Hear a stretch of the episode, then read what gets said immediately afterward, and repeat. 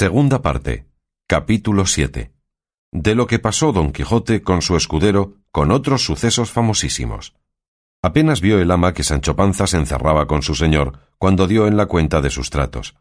Y imaginando que de aquella consulta había de salir la resolución de su tercera salida, y tomando su manto, toda llena de congoja y pesadumbre, se fue a buscar al bachiller Sansón Carrasco, pareciéndole que por ser bien hablado y amigo fresco de su señor, le podría persuadir a que dejase tan desvariado propósito. Hallóle paseándose por el patio de su casa, y viéndole, se dejó caer ante sus pies, trasudando y congojosa. Cuando la vio Carrasco con muestras tan doloridas y sobresaltadas, le dijo ¿Qué es esto, señora ama? ¿Qué le ha acontecido que parece que se le quiere arrancar el alma? No es nada, señor Sansón mío, sino que mi amo se sale, sálese sin duda. ¿Y por dónde se sale, señora? Preguntó Sansón. ¿Hásele roto alguna parte de su cuerpo? No se sale, respondió ella, sino por la puerta de su locura. Quiero decir, señor bachiller de mi ánima, que quiere salir otra vez, que con esta será la tercera, a buscar por ese mundo lo que él llama aventuras, que yo no puedo entender cómo les da este nombre. La vez primera nos le volvieron atravesado sobre un jumento molido a palos. La segunda vino en un carro de bueyes metido y encerrado en una jaula, donde él se daba a entender que estaba encantado.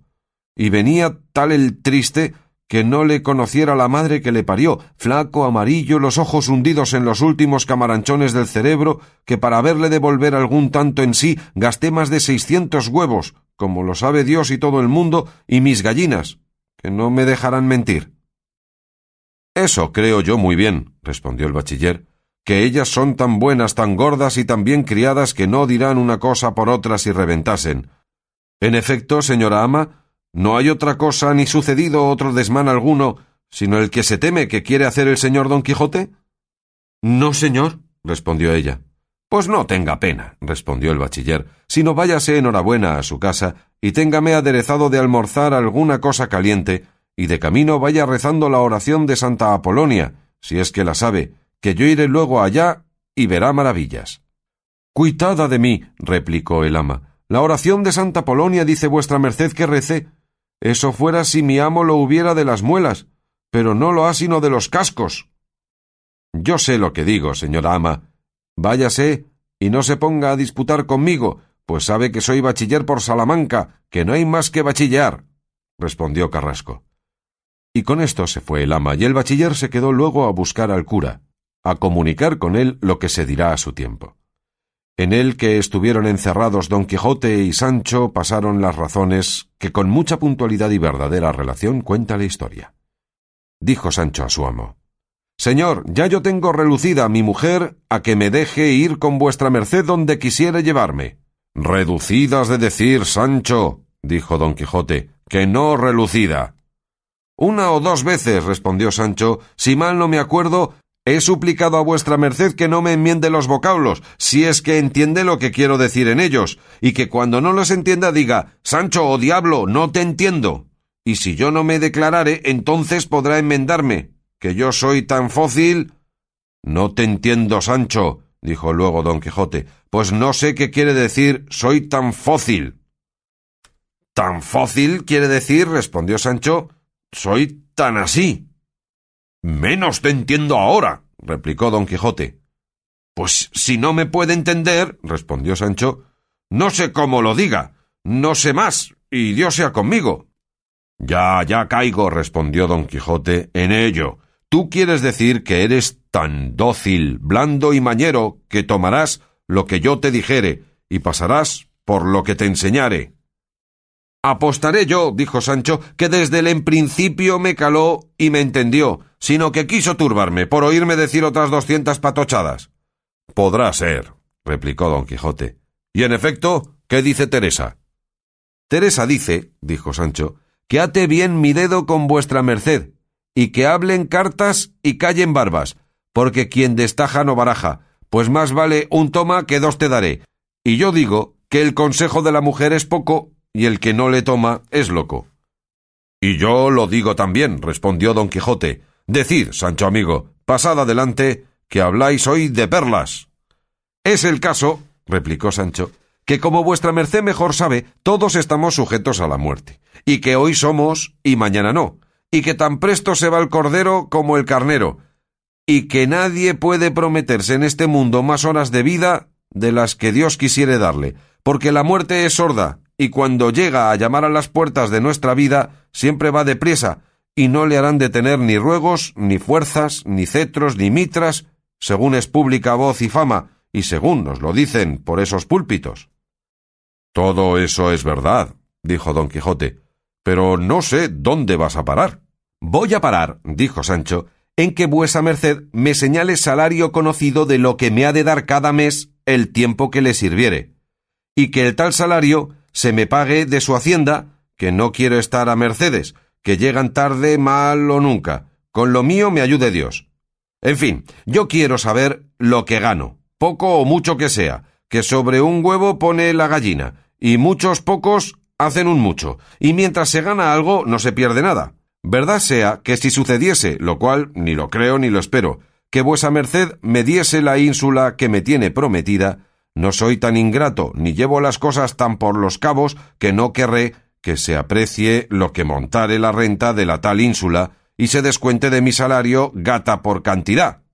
Sancho amigo, respondió don Quijote, a las veces tan buena suele ser una gata como una rata.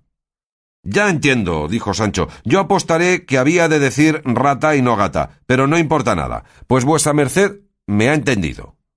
Y tan entendido, respondió don Quijote, que he penetrado lo último de tus pensamientos y sé al blanco que tiras con las innumerables saetas de tus refranes. Mira, Sancho, yo bien te señalaría salario si hubiera hallado en alguna de las historias de los caballeros andantes ejemplo que me descubriese y mostrase por algún pequeño resquicio qué es lo que solían ganar cada mes o cada año. Pero yo he leído todas o las más de sus historias, y no me acuerdo haber leído que ningún caballero andante haya señalado conocido salario a su escudero. Solo sé que todos servían a merced, y que cuando menos se lo pensaban, si a sus señores les había corrido bien la suerte, se hallaban premiados con una ínsula o con otra cosa equivalente, y por lo menos quedaban con título y señoría. Si con estas esperanzas y aditamentos vos, Sancho, gustáis de volver a servirme, sea en buena hora, que pensar que yo he de sacar de sus términos y quicios la antigua usanza de la caballería andante, es pensar en lo excusado. Así que, Sancho mío, volveos a vuestra casa, y declarad a vuestra Teresa mi intención. Y si ella gustare y vos gustáredes de estar a merced conmigo, bene cuidem, y si no, tan amigos como de antes, que si al palomar no le falta cebo, no le faltarán palomas. Y advertí, dijo, que vale más buena esperanza que ruin posesión, y buena queja que mala paga. Hablo de esta manera, Sancho, por daros a entender que también como vos sé yo arrojar refranes como llovidos. Y finalmente, Quiero decir, y os digo, que si no queréis venir a merced conmigo y correr la suerte que yo corriere, que Dios quede con vos y os haga un santo, que a mí no me faltarán escuderos más obedientes, más solícitos y no tan empachados ni tan habladores como vos. Cuando Sancho oyó la firme resolución de su amo, se le anubló el cielo y se le cayeron las alas del corazón, porque tenía creído que su señor no se iría sin él por todos los saberes del mundo y así estando suspenso y pensativo, entró Sansón Carrasco con el ama y la sobrina, deseosas de oír con qué razones persuadía a su señor que no tornase a buscar las aventuras. Llegó Sansón, socarrón famoso, y abrazándole como la vez primera, y con voz levantada le dijo Oh flor de la andante caballería, oh luz resplandeciente de las armas, oh honor y espejo de la nación española, plega a Dios Todopoderoso, donde más largamente se contiene que la persona o personas que pusieren impedimento y estorbaren tu tercera salida, que no la hallen en el laberinto de sus deseos, ni jamás se les cumpla lo que mal desearen. Y volviéndose al ama le dijo Bien puede la señora ama no rezar más la oración de Santa Apolonia, que yo sé que es determinación precisa de las esferas que el señor Don Quijote vuelva a ejecutar sus altos y nuevos pensamientos, y yo encargaría mucho mi conciencia si no intimase y persuadiese a este caballero que no tenga más tiempo encogida y detenida la fuerza de su valeroso brazo y la bondad de su ánimo valentísimo, porque defrauda con su tardanza el derecho de los tuertos, el amparo de los huérfanos, la honra de las doncellas, el favor de las viudas y el arrimo de las casadas, y otras cosas de este jaez que tocan, atañen, dependen y son anejas a la orden de la caballería andante.